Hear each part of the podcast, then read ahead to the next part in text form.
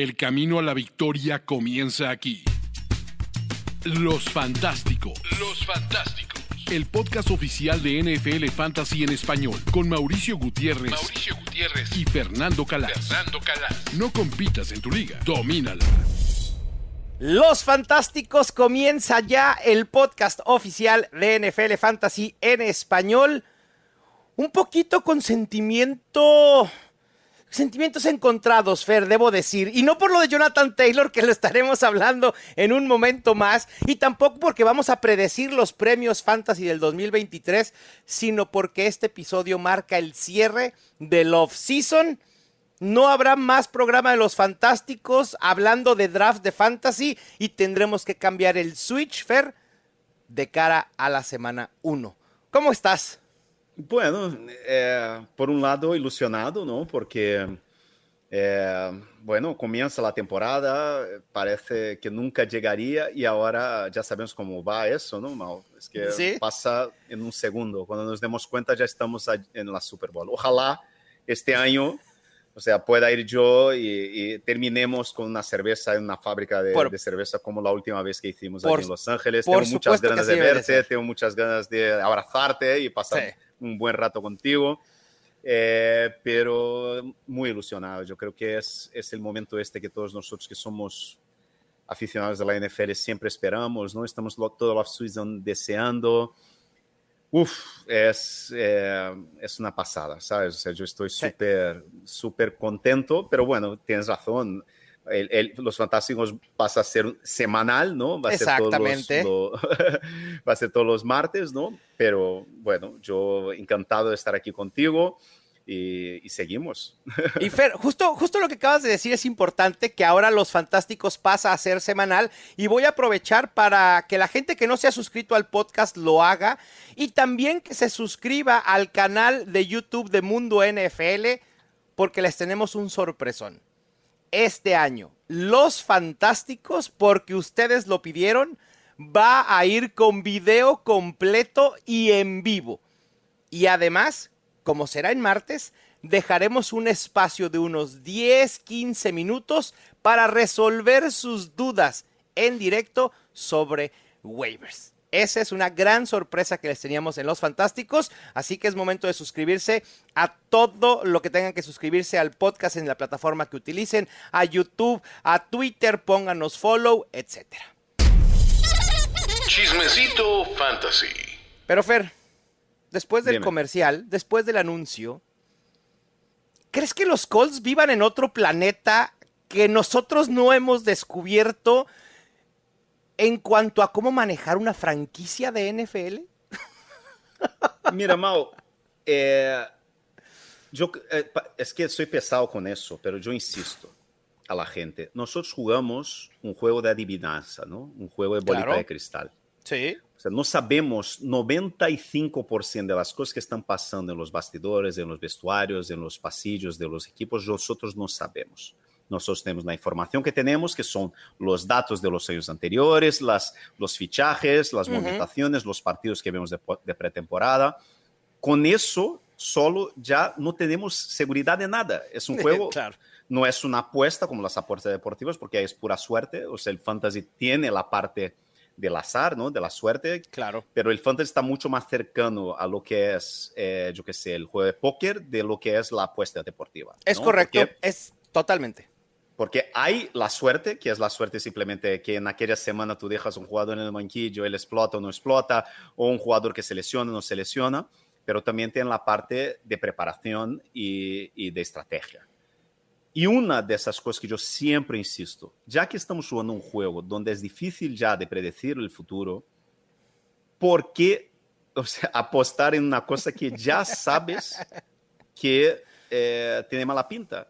O sea, porque, ¿qué es el caso? Que siempre insisto, evitar los jugadores lesionados, evitar los jugadores volviendo a lesión y, olvida, y evitar los jugadores en situaciones dudosas de holdout, por ejemplo.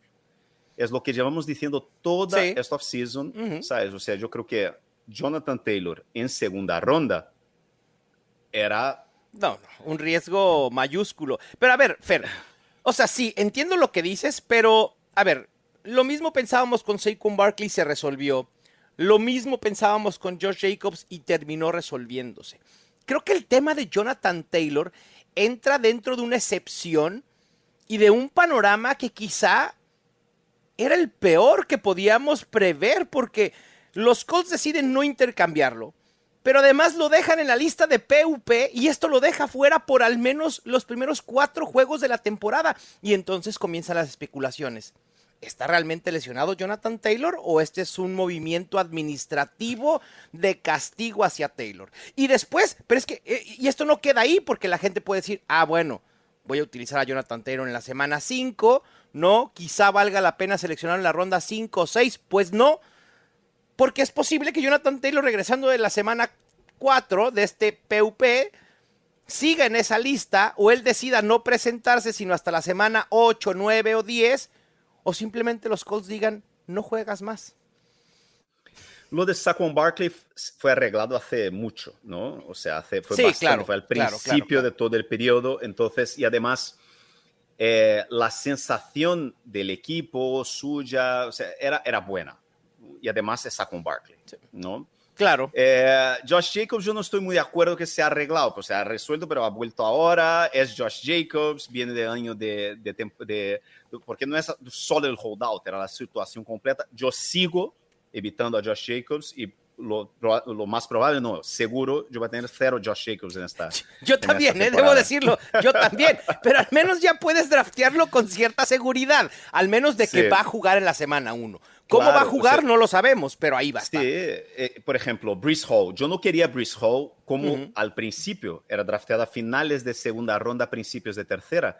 Yo ya he draftado a Brees Hall en tres ligas porque está cayendo a principios de quinta ronda. Claro. Y yo a principios de quinta ronda, yo me puedo permitir draftear a Brees Hall. Igual que George Kittle.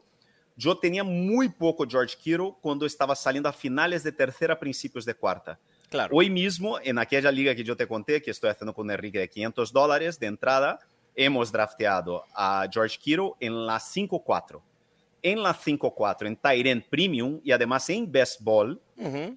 ¿sabes? Eso- Yo creo que Sí, George te puedes dar Kittle- ese lujo, claro, por supuesto. o sea, es que obvio. eh, yo, eh, eh, yo, yo prefiero, teníamos ahí la duda y además yo creo que fue la elección que más duda tuvimos, porque en primera ronda empezamos, eh, teníamos la 4, empezamos con Christian McCaffrey. Eh, la duda era McCaffrey o, o Tarek Hill, fuimos con McCaffrey. En la segunda nos cayó al final de segunda ronda a, a Jalen Waddle. O sea, ahí no, hay, no hubo ninguna Claro. duda. obvio. En tercera, la duda era básicamente T. Higgins, TJ Hawkinson o Darren Waller, que está saliendo a finales de tercera, y fuimos con Waller porque es el jugador que queríamos, básicamente. Ujú. En cuarta, poca duda, Christian Watson. Y ahí en quinta tuvimos una duda muy grande porque era George Kittle, era Drake London, Ok. era hacer un reach por, por Trevor Lawrence. Ujú. Eh, al final nos quedamos con Kittle por el upside. Sí, Pero estamos hablando de quinta ronda. Eh, eh, yo creo que ahora mismo eh, Jonathan Taylor no le puedes draftear y punto. En, No ningún, le mo- puedes. en, en ninguna ronda, tal cual. O sea, e- es un riesgo mayúsculo. A ver, siempre he dicho que no odiamos a los jugadores, sino odiamos el ADP. Creo que Jonathan Taylor al final se va a terminar por establecer su ADP en estos últimos días que quedan de draft. Ronda 5 o 6, Fer. Yo creo Sí, que su rango que va a ser. Alex Mattison, Cam Akers. Bueno, ahí prefiero a quien sea por sobre Jonathan Taylor. Además, Mal, es lo que estábamos hablando hace dos o tres programas sobre estas rondas medias y los running backs que están ahí. Hay running backs muy buenos y muy Sí. interesantes entre la ronda, final de tercera ronda y hasta me- medios de sexta ronda, un grupo ahí de 10 quarter- eh, running backs que Sí. son muy buenos, muy buenos y muy interesantes, están a punto de explotar. ¿no? Y ahí vas a dejar de draftear a Rashad White o a J.K. No. Dobbins o a Ken No, no, Akers no, no, para nada. o, o yo qué sé, o, o incluso a, a Alex Mattison, que yo al principio de, de la temporada estaba empezando a evitar y ahora mal me empieza a gustar cada vez más. Hay dos Sí. jugadores que me gustan mucho ahora mismo, que son Alex Mattison y, Mm. eh, y Damian Pierce. Sí, que- a mí Demion Pierce ahí sí coincido. Sí, Sí. que yo creo que de verdad, porque además yo creo que los, eh, los, los Vikings solo han retenido a tres, Dos, dos, dos son dos. running backs. Me parece que dos, porque cortaron a Dwayne McBride. Sí. Ah, pero agregaron. ¿A quién agregaron? ¿A Miles Gaskin? ¿Fue Miles Gaskin? Yo que no se sé, yo, sé que- yo, yo creo que yo leí que hay que, que- tiene tres running backs en, Sí, en entonces son tres. Pero cortaron a Dwayne McBride, que, que decíamos que podía ser eventual amenaza para Alex Mattison, y ahora la amenaza, pues, es Ty Chandler, ¿no? Sí, yo creo de verdad que les van a dar, le van a dar la llave del coche y si aguanta van a Sí. ir hasta el final con él. Y yo de verdad me, me empieza a gustar bastante. Por eso te digo, a mí me, me- me- me gusta cada vez más empezar con dos wide receivers, primera, segunda ronda. Quizás en la tercera vuelves con uno de estos dos eh, eh, tight ends, Hawk o, o, o- Waller, o incluso si no es tight end premium, en Ujú. tercera ronda puedes pillar a Andrews perfectamente. Y ahí después, quinta, sexta, séptima, yo iría con tres running backs. Pum, Sí. pum, pum. Tres Sí, running backs. Me encanta. Este es el, para mí, en ligas normales, ¿no? Es el comienzo ideal. Dos wide receivers, un tight end de élite y tres running backs. Y ahí, estos tres running backs, ¿por qué vas a pillar ahí a Jonathan Taylor? Sí, no, no hace sentido. Cuando puedes tener a otro corredor que va a estar listo en la semana 1 y que tiene una situación sin ninguna incógnita, ¿no? Sí agregaron a Miles Gaskin los Vikings, lo cortaron los Dolphins y lo agregaron los Vikings, entonces los, los running backs de Vikings, Alex Mattison, Ty Chandler y Miles Gaskin. Y regresando un poco a Jonathan Taylor, lo coloqué en rankings como mi running back 20, Fer, porque había que ponerlo en un rango y con la expectativa de que pueda jugar de la semana 5 a la 17. Pero volvemos a lo mismo. Yo no me siento ni siquiera cómodo tomándolo como el running back 20 en un draft de fantasy. Si cae la ronda 10, 11, digo, bueno, pues ya el upside, como sea, lo tomo, lo coloco en mi, en mi puesto de, de injury reserve o reserva de lesionado y puedo agregar a alguien en waivers. Ok, creo que ahí puede tener lógica el riesgo, pero si es un jugador que por lo menos y por su nombre y por donde va a estar saliendo, yo lo tacharía por completo. Si ya lo draftearon, ni hablar. Creo que es momento de ir a buscar en waivers a opciones que puedan estar disponibles. Y justo aprovecho para hablar de la situación del, del backfield de los Colts en esas cuatro semanas. Uf, Seguimos esperando que puedan añadir a alguien cuando el comienzo de la temporada está a la vuelta de la esquina. Me parece que los Colts, de cierta manera, por lo menos para estos tres primeros juegos, cuatro primeros juegos, han decidido quedarse con el backfield como están. Dion Jackson, Evan Hull, eh, que serían los principales, ¿no? Por ahí también eh, Zach Moss, pero está lesionado. Sin embargo, y recuerden lo que hemos dicho siempre, los equipos nos mandan mensajes subliminales de lo que pretenden hacer con los movimientos que hacen. Si Leonard Fournette o Karim Hunt son firmados semana 1, semana 2, semana 3, mucho más cuidado aún con Jonathan Taylor, porque esto puede ser un signo inequívoco de que van a meter a la congeladora a Taylor. Pero de momento, creo que el, el por el que hay que apostar sería Van Hull, ¿no, Fer? por nadie, tío. A mí me pesa mucho, Fer, esto, porque tiene tantas ramificaciones de fantasy. Porque obviamente pues, dicen, a ver, ¿y a quién volteamos a ver en el ataque terrestre de los Colts? Tú dices a nadie, yo digo Evan Hall. Pero no solo esto, también tiene implicaciones para Anthony Richardson. Me parece que el upside de Anthony Richardson va a estar topado sin Jonathan Taylor. Cuando tienes un coreback novato, lo tienes que arropar con el mejor equipo que puedas tener, con el talento. El talento alrededor de un coreback novato es la mejor arma para ellos. Y sin Jonathan Taylor, con un ataque terrestre tan, tan malo, hay que decirlo, con tantas incógnitas, sin talento, ¿en quién crees que se van a, a fijar las, las defensivas? En Anthony Richardson.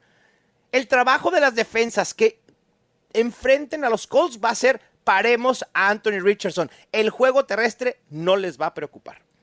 Y tampoco les sorprenda si para la semana 4 el jugador con más yardas terrestres de este equipo es Anthony Richardson. Yo no tengo, yo te voy a decir, estaba mirando aquí ahora mientras hablabas, en mi, yo tengo aquí una, una, una tabla de Excel con los jugadores que tengo y yo tengo cero jugadores de, de Colts. Parece ser, como dijera, como dijera The Mandalorian, this is the way, ¿no? Ese es el camino, el evitar jugadores de los Colts. Yo sí tengo mis shares de, de Anthony Richardson, no lo puedo evitar, pero obviamente sí me, me, comienza a preocupar un poco. Pero bueno, en fin, creo que Anthony Richardson puede seguir teniendo una, una buena temporada con un, un, upside limitado. Fer, ¿te enteraste de lo que estaban pidiendo los Colts por Jonathan Taylor? O sea, ya habíamos hablado del pick de ronda 1. Hay reportes que en la negociación pidieron a Jalen Waddle de regreso. Ah, pero por el amor de Dios, o sea, es que están delirando, es un delirio colectivo. Por te digo, viven en, en, otro planeta, viven en otro planeta totalmente.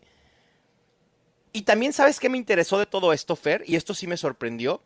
Sabíamos mm. que los Dolphins eran uno de los equipos que estaba buscando a Taylor y que había otro equipo que no se había mencionado quién era ese equipo. Bueno, ese equipo han surgido reportes que se trataba de los Green Bay Packers. Wow. Exacto, yo dije lo mismo, wow. No sé si en, si en esas pláticas que hubo, si es que siquiera las hubo, en ese paquete de trade estaba incluido Aaron Jones o AJ Dillon. Puede ser. Sí, pero, raro, pero dice raro. mucho, sí, totalmente rarísimo porque no es un equipo que pensábamos como un posible destino para, para Jonathan Taylor. A ver, todavía no hay que descartar un posible trade. Recuerden que eh, la fecha de trade se termina Es- por ahí de noviembre. Noviembre, ¿no? Sí, noviembre. Principios yo de creo, noviembre. Mal, yo creo que él acabará siendo, siendo cambiado a finales de octubre, dice Ujú. Luis. Sí. Eh, Luis Obregón, nuestro, nuestro productor, que llegó, dijo Luis, la gente en casa, o sea, que, que Luis. Sí, que Luis, que yo no lo veo, ¿no? Lu- Luis, Luis trabaja detrás. Luis, el cuñado, el cuñado. Sí, Luis es aquí que tengo al lado. Un amigo que tengo aquí a un lado. No, no. Luis es nuestro productor que trabaja obviamente detrás de todos los fantásticos. Gran trabajo, por cierto, que hace, que hace Luis. Y a veces Tiene pues, un nos sopla ese tipo que de es de los cosas. Cowboys y Bueno, no, grave no se puede, no se puede tener todo en la vida, Fer. Pero yo creo que va a acabar siendo, siendo cambiado. Yo creo que acaba yendo a un equipo. Y ojo, porque al final, pues, o sea, ya vimos lo que, lo que hizo Cam Makers el año pasado, ¿no? Ganó Sí. muchas ligas a mucha gente. Sí, sí, sí. Eh, pero no sabemos, es una apuesta. ¿Quieres hacer, quieres draftearles en quinta ronda, draftear a Jonathan Taylor en quinta ronda y esperar a ver si él va a un equipo, No, una no, posición favorable, si va a estar sano, porque tiene problemas físicos, y si lo van a usar como caballo de batalla, es que no, no, es que es una quinta ronda. Yo, o sea, no sé, si quieres hacerlo, bueno, suerte, pero yo, yo desde luego muy probablemente no, y a lo mejor me gana en la final del main event un equipo con Jonathan Taylor, yo qué sé, pero bueno. Pero, mira, Fer, este, este asunto de, de Jonathan Taylor es, tú dices, se especula, ¿no? Especulas de que, ¿y si pasa a un mejor equipo? ¿Y si lo tradean? ¿Y si esto? ¿Y si lo otro? Es como intentar ganar un fantasy fútbol, pero jugando eh, fantasy de NBA. O sea, es casi imposible que suceda y no sabemos qué puede suceder. Ah, y, y volviendo al tema de los Colts, si sucede el trade eventualmente de Jonathan Taylor, peor se va a ver como franquicia los Colts porque ellos automáticamente al ponerlo en la lista PUP le han bajado el valor al corredor. Así de sencillo. Lo que pudieron haber sacado a cambio el día de ayer no lo van a conseguir a principios de octubre. Imposible. Pero y bueno, otra cosa, Mau. eh, yo creo que yo creo que no se- eso no se hace con jugador, ¿sabes? O sea, Exacto. no es de ahora, no es de ahora. Porque quieres una primera ronda, entonces lo dices antes del draft, cuando todos los equipos están buscando, negocias, drafteas a alguien, ¿sabes? Negocias con tiempo para que el jugador pueda ir a su equipo, para que otros equipos puedan tener tiempo de negociarlo eh, antes del draft. Él llega, tiene toda la, pre- la, la off-season para ir acostumbrándose al nuevo equipo, para empezar Claro. a, a- para, para aprender el nuevo eh, playbook. No lo no puedes hacer. O sea, en, en, a, a, medios de agosto, ¿sabes? Faltando tres semanas para empezar la temporada y decirle, mira, tienes una semana para encontrar un equipo y lo que estoy pidiendo es una primera ronda o entonces un receptor estrella. Sí, no es terrible. Las cosas no se hacen así, mal. No sí. se hacen así. Lo siento, pero no se hace así. Porque, ¿Sabes por qué? Porque ahora el problema no es solo Jonathan Taylor. Imagina cómo estará este vestuario ahora mismo. No, ¿sabes? ¿y quién va a querer Imagina ir a los Colts en el futuro? Claro, los jugadores, cómo estarán la, la, relación. Y otra cosa, es que todos sabemos que todo lo que se rumorea ¿no? en toda la NFL es que la elección de Anthony Richardson ha sido una elección de presidente, ¿no? que ha sido mm. un capricho del presidente, que el presidente dijo que quería a Anthony Richardson. Ni sabemos yeah. si el entrenador estaba de acuerdo o tal. Ya sabemos cómo terminan estas cosas, ¿no? Es, es, una, es, una, es una situación de verdad lamentable, pero no, no, voy a decir aquí yo avisé, pero no, no, es que yo avisé, yo decía, yo, o sea, nosotros aconsejamos, no mal. Y sí. lo que aconsejamos es intentar en ronda, en por lo menos en las primeras tres rondas, minimizar el riesgo. Totalmente. Minimizar el riesgo al principio del draft. O sea, tú puedes en segunda ronda ir buscar upside. Tú puedes draftear a Chris Olave, tú puedes draftear a Jalen Waddle, tú puedes draftear a Garrett Wilson, tú puedes draftear a Tony Pollard. Son claro. jugadores, o, o, a Devonta Smith, son jugadores que te pueden llevar a la luna, ¿sabes? Eh, dejar de draftear a Jalen Waddle para draftear a, a Jonathan Taylor, no, no. A, mí, a, mí, me Pero parece que era un error. Y entonces, todos los que dijiste, bueno, dale, dale.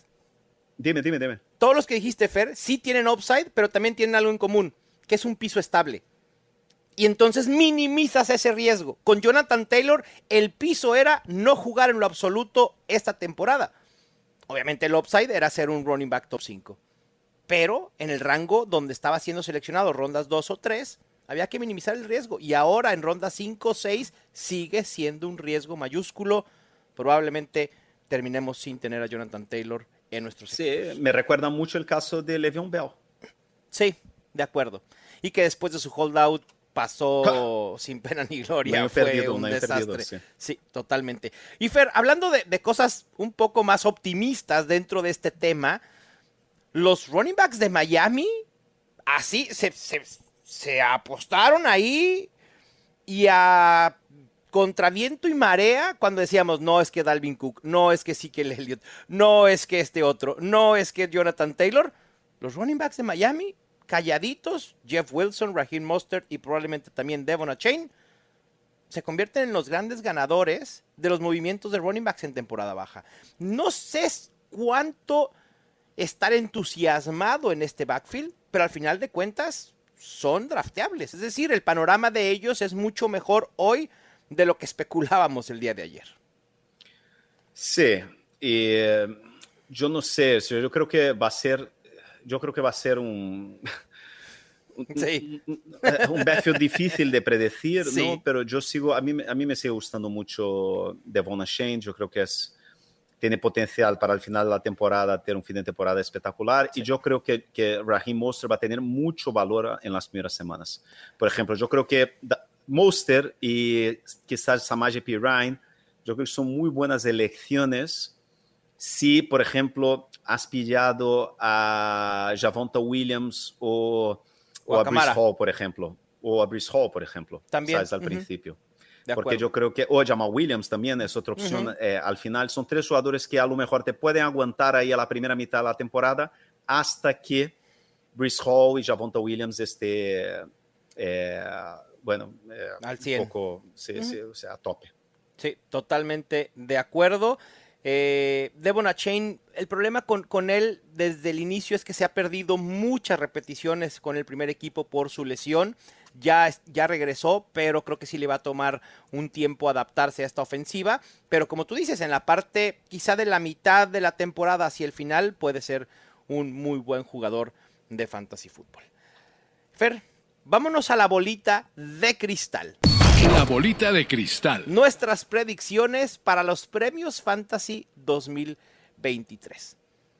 Por allá en nuestro episodio especial en el Super Bowl dimos los premios Fantasy 2022. Voy a tomar exactamente las mismas categorías que dimos en aquella ocasión y las vamos a proyectar para predecir quiénes ¿Y, serán tiene- los y tiene- ganadores. ¿Y tienes quién hemos elegido el año pasado o no? Eh, no lo tengo, pero sería bueno pasar un corte de caja de eso, ¿eh? Fíjate, Sí, vamos a, a mí me encantaría, sí. me encantaría buscarlo, me encantaría buscarlo. los voy, a Pero ano- bueno, los, ya vo- está. los voy a anotar estas predicciones de 2023, que va a ser la previa de nuestra eh, entrega de premios en eh, el Super Bowl. Vale. Me gusta. Empecemos primero con el robo del draft. Y yo aquí, Fer, tengo tres opciones. Tengo que quedarme con una, pero quise mencionar a estos jugadores porque creo que pueden terminar siendo un robo. El primero es James Cook, que está siendo seleccionado como el running back 29. Creo que lo podemos ver incluso acabando en el top 18. Elijah Moore como wide receiver 50. Yo cada vez me entusiasmo más con mi astronauta porque preveo que tiene un rol muy versátil dentro de la ofensiva de los Browns y es muy probable que pueda terminar como un wide receiver top 30, así que tomándolo con 20 puestos por debajo de lo que espero pueda terminar. Y el último lo han escuchado muchísimo ya en este podcast, es Jaden Reed, el wide receiver novato de los Packers, que está siendo seleccionado como el wide receiver 74. Me tengo que quedar con uno por el impacto. Ah, me voy a quedar con James Cook de los Bills. Aunque haya regresado Damian Harris y aunque Damian Harris tenga cierto rol en línea de gol, el potencial de James Cook me encanta y voy a ir con él como robo del draft. ¿Tus Bueno, candidatos, yo- Fer? Mis candidatos son Rashad White, yo creo que no, es, eh, no, no será ni una sorpresa para nadie, Ninguna. ¿no? O sea, es que ahora mismo es que me sorprende cómo no sube su ADP. O sea, está- sigue, sigue en sexta ronda, o sí, finales de sexta ronda, ¿no? Eh, Ujú. Sexta ronda es 64, sí. Eh, eh, a mí me parece como running back 25, me parece un regalo, bueno, poder eh, draftar ahí, al final de quinta, principios de sexta ronda. Eh, yo no consigo entender también cómo Darren Waller puede estar saliendo Tyrant 5, yo, ¿sabes? También en quinta ronda pillar a, a- a Darren Waller también me parece un regalo. Y yo creo que Trevor Lawrence de quarterback 8, Es también, eh, eh, me parece también un regalazo, ¿sabes? O sea, yo creo que, yo de verdad, yo casi que ahora mismo, Mal, estoy evitando draftear eh, los quarterbacks de élite, ¿no? Esto, este grupito de primera, de, de- que están saliendo entre segunda y cuarta ronda, ¿no? Que hasta, que yo creo que termina allí con, con Burrow Herbert, Claro. y estoy aguantando porque a mí me gusta mucho eh, pillar en, en quinta, finales de quinta Sí. ronda a Lawrence, o entonces esperar y, y ir a por Daniel Jones un poco más abajo, ¿no? Hay muchas opciones más abajo que me gustan mucho. Ya hemos hablado en el programa de running backs, de, de quarterbacks. Ujú. O sea, invito a la gente que no escuchó que lo escuche porque yo creo que hay nombres más interesantes más abajo. De acuerdo. Los tres candidatos me gustan. Si tuvieras que elegir a uno solo, ¿con quién te quedas, Fer? ¿Con quién me quedo de los tres? Sí. Yo me quedo con Darren Waller. Darren Waller para robo del draft de Fernando Calas y yo voy con James Cook. Vamos ahora, Fer, al premio Cordarel Patterson, que es el premio al One Year Wonder. Aquel jugador que vamos a verlo producir un solo año y que al año siguiente va a desaparecer casi por completo. Yo tengo a un wide receiver que quizá no hemos hablado mucho de él pero que tiene la posibilidad de establecerse como el receptor principal de su equipo y que ese rol lo ha confirmado la pretemporada. Tiene un coreback novato que no sé qué tanto le pueda ayudar, pero creo que puede producir. Y Nico Collins va a ser un jugador del que en algunas semanas vamos a estar hablando de él por semanas explosivas que pueda tener. Los Texans son un equipo que van a venir de atrás en muchas ocasiones, van a tener que pasar y Nico Collins parece ser el wide receiver principal. Me entusiasmaba Dalton Schutz, pero creo que el rol de Dalton Schutz no va a ser tan grande como lo esperaba. El problema es que después de este primer año de explosión para Nico Collins, creo que puede desaparecer por completo, porque si CJ Stroud es la realidad en los Texans, le van a tener que llevar armas en 2024 y podemos ver a este equipo draftear wide receivers al por mayor o incluso buscarlos en la agencia libre. Mira que era uno de mis jugadores favoritos del año pasado, ¿te acuerdas? Sí, no explotó. de acuerdo. Tiene talento, a mí me gusta. Eh, yo creo que los Texans van a sorprender mucha gente. Yo creo que quizás van a tener un año así parecido, no digo tanto, pero quizás van a, van a ser un- unos mini Lions de 2024. Ojo, ¿ah? Uh, ok. Yo creo, yo creo que va a ser un equipo interesante. Yo Sí. creo que va a ser un equipo interesante eh, porque Demico Ryans, el entrenador, es un tío, sabes, que yo creo que tiene el conocimiento, el carisma y los, así como el, la resiliencia Ujú. que, que me recuerda mucho a tu entrenador, Mau. Sí, ¿sabes? a O Mike sea, Vrabel, de acuerdo. Exactamente. Que es eso, la, la- el alma, este Laura Sí. del middle linebacker, líder de personas. Sí, de acuerdo. Y yo creo que él, yo creo que, yo, ojo, ojo con los Texans, eh, eh, estoy, me empieza a gustar así, no claro, no sé, no, no creo que llegaran a los playoffs ni nada, pero yo creo que van a ser mejores de lo que la gente está imaginando. Exacto. O sea, la gente cree que es un equipo de dos o tres victorias, probablemente pueda ser un equipo realmente de entre cuatro a siete, ¿eh? A lo mejor, ¿sabes? A lo mejor, ¿sabes cuál puede ser una buena comparación? A lo mejor son los Seahawks de este año, más que los Lions. ¿Te acuerdas lo que fueron los Seahawks el año pasado? Un equipo Sí. interesante, explosivo, que en ningún momento. Pero tú crees que, o sea, los Seahawks fueron algún momento contenders del año pasado? No. no, Eh, fueron, Pero o sea, fueron un, equipo que entretenía. sí, Sí, sí, sí, sí. sí, Yo creo, puede yo ser. tengo esta impresión, ¿eh? Yo tengo esta impresión. Y, y, y Damian Pierce se apuntala para ser caballo de batalla en esta ofensiva y también comienza a entusiasmar, ya, ya lo decías. Pero bueno, Fer, ¿quién es tu premio Cordarel Patterson del año? Venga. DeAndre Swift, yo creo que este es el año. Yo creo que este Por es el fin. año. Y será el Y- único y año. el también único. del año que- Bueno, Fer, más vale uno que ninguno. Sí, sí, sí. Pero yo creo una cosa, eh, puede pasar cual, absolutamente cual, cualquier cosa en este backfield. ¿Sabes? ¿Te acuerdas que estamos muy, se estaba, ha- había mucha eh, expectación con eh, Rashad Penny, se hablaba mucho Sí. y después empezaron a decir que le iban a cortar y no sé qué, no sé qué. Ujú. Claro que no le cortaron, ¿no? No, obvio. Eh, yo creo que puede ser un comité raro, pero yo creo que DeAndre Swift tenha- tiene ahí como el potencial de tener jugadas de explosión, principalmente con pases. Ojo, ojo con, con Swift, me gusta como está saliendo ahí a finales de Sí. séptima ronda. Es un jugador que yo estoy intentando buscar en muchos equipos. Sí, también coincido, Fer, puede ser un año productivo para DeAndre Swift, pero no apostaría que ese año productivo pudiera replicarse en el 2024. Sí que sí, DeAndre Swift, candidato al premio Cordarel Patterson, el One Year Wonder. Y luego nos vamos al premio que nadie quiere, pero que lo tenemos que decir.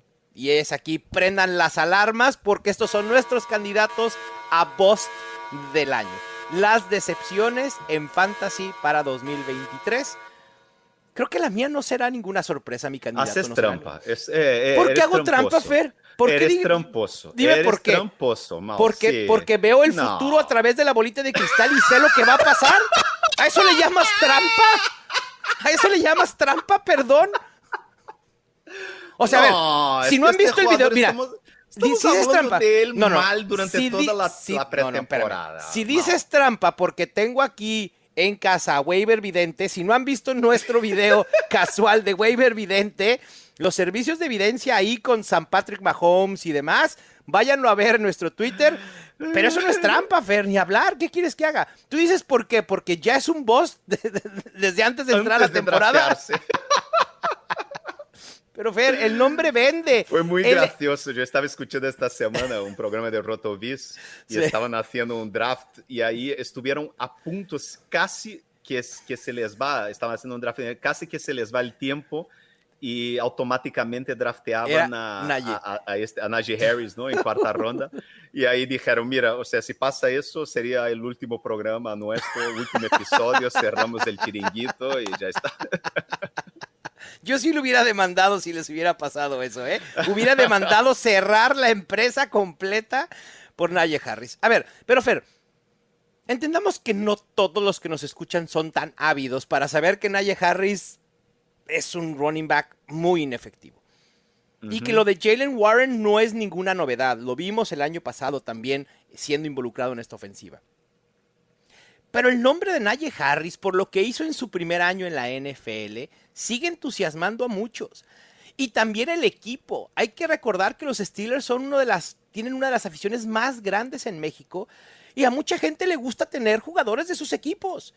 Y entonces ves a Najee Harris en tercera ronda y cuando quizá en tu mente decías, oye, pero espérame, Najee Harris en su momento el año pasado fue un jugador que podías o que tenías, si lo querías, lo tenías que draftear en primera, finales de primera, principios de segunda, se entiende como que hay un descuento en el valor de Najee Harris. Pues no, no hay ningún descuento porque aún a donde está siendo drafteado en la ronda 3 o 4, yo no quiero nada que ver con Najee Harris. La situación me entre él y Jalen Warren me, me remonta a Ezekiel Elliott y Tony Pollard. Esa es la realidad. No estoy seguro que Jalen Warren sea tan productivo este año como lo fue Tony Pollard el año pasado, pero sí en cuestión de rol eso es lo que creo que va a suceder en este backfield. Así que lo considero post del año. Está siendo drafteado como el running back 10, Fair.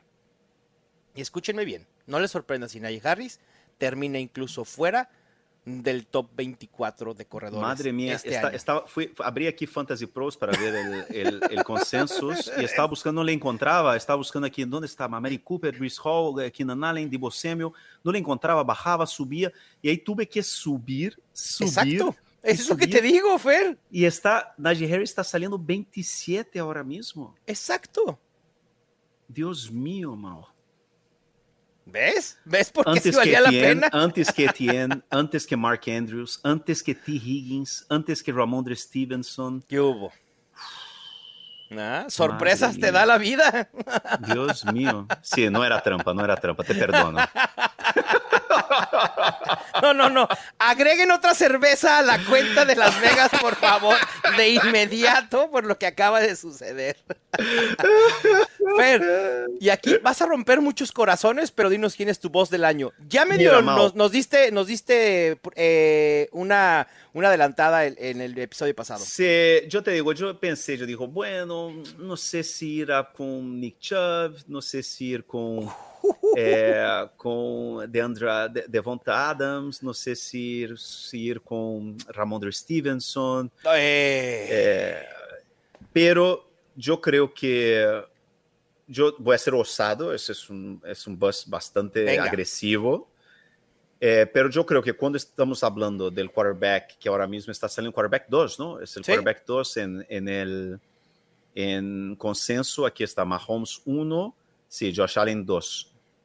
Cuando eres el quarterback 2, tienes que elegir entre Josh Allen y Amon Russell Brown, o Jalen Waddle, o Chris, o Chris Olave, que están saliendo. Yo te digo, o sea, es que están saliendo cinco Ujú. picks después de Josh Allen. wow. Eh, tú me tienes que dar números históricos, tienes Sí. que dar números extraordinarios. Y yo creo que Josh Allen va a seguir, y el ataque de los Bills en general este año van a tener problemas. Y van a tener problemas parecidos con lo que vimos el año pasado, problemas identitarios, problemas de flow y de, y de de verdad de entender quiénes son, de descubrir una forma, yo creo que son huérfanos y es- siguen siendo huérfanos de, de, de, de Dable. Eh, y, y no sé si van a de verdad encontrar ahí un, un hogar, ¿no? O alguien que donde se sientan en casa, ¿sabes? Y entonces a mí me da mucho miedo usar una segunda ronda ahora mismo en, en Josh Allen, porque yo creo que Josh Allen, difícil verle, ¿no? Mal fuera del top Claro. 5, pero yo le veo mucho más cerca del 6 que del 1, ¿entiendes lo que te digo? Sí, totalmente. Totalmente. Y lo platicábamos un poco eh, en el episodio pasado de cómo si hay un camino, tú dabas esa predicción loca que, que Josh Allen terminaba fuera del top 5 y lo platicábamos un poco. Así que si no, se si no han escuchado las predicciones locas que grabamos hace unos días, háganlo porque ahí explicamos un poco más de por qué sí puede darse esta situación de ver a Josh Allen fuera del top 5. Pasando a novato del año, Fer, ¿quién es tu gallo? Ah, es Zay Flowers, no tengo duda. Me encanta. Me encanta Safe Flowers y también estuve a nada de ponerlo, pero dije no. Tengo que seguir con mi proceso y confiar en quienes he confiado desde un inicio y el mío es Anthony Richardson. Creo que mira, es muy fácil predecir que el novato del año va a ser un coreback porque será titular desde la semana 1.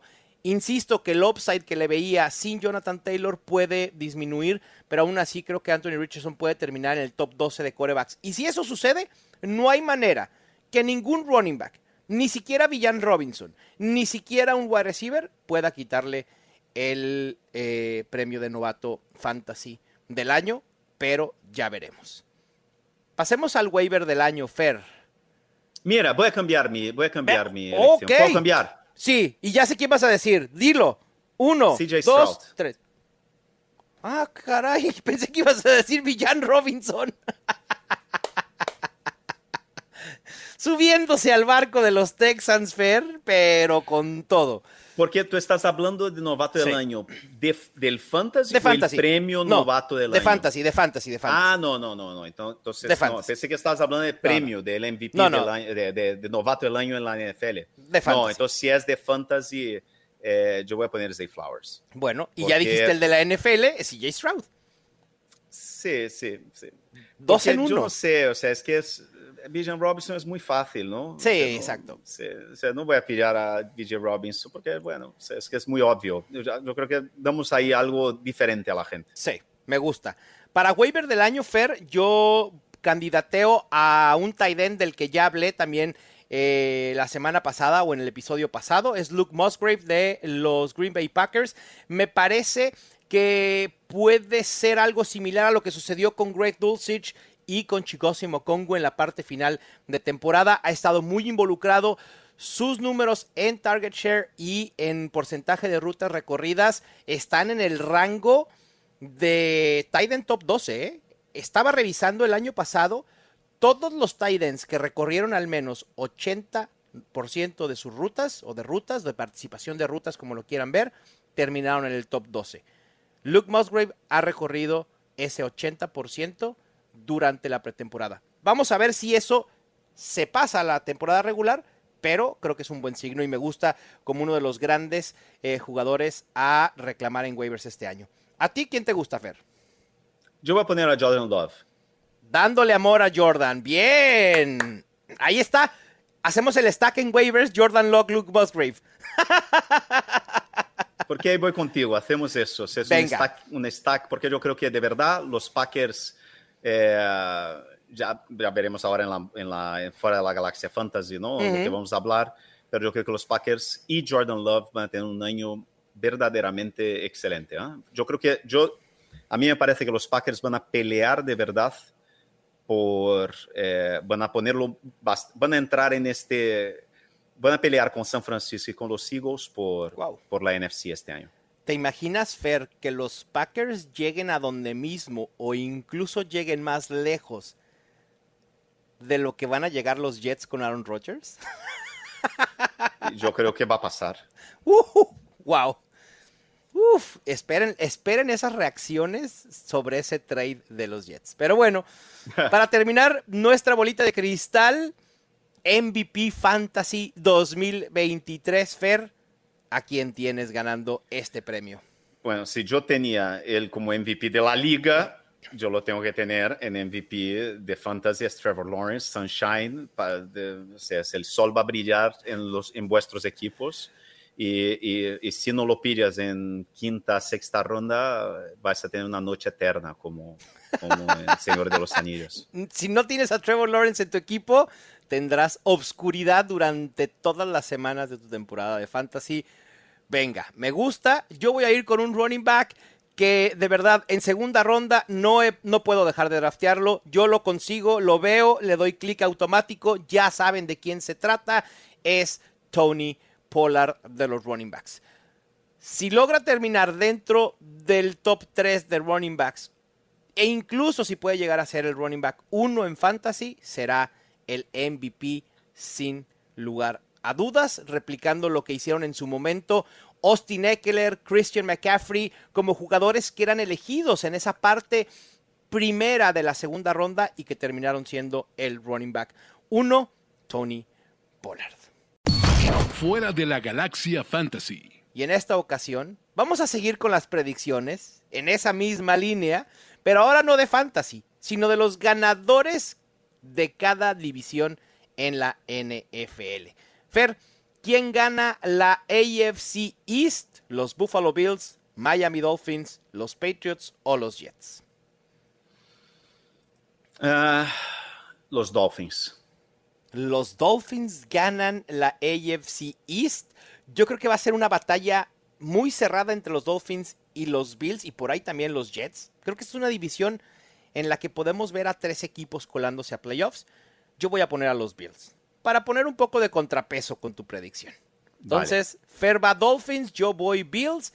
En, el, en la AFC Norte, Ravens, Bengals, Browns y Steelers.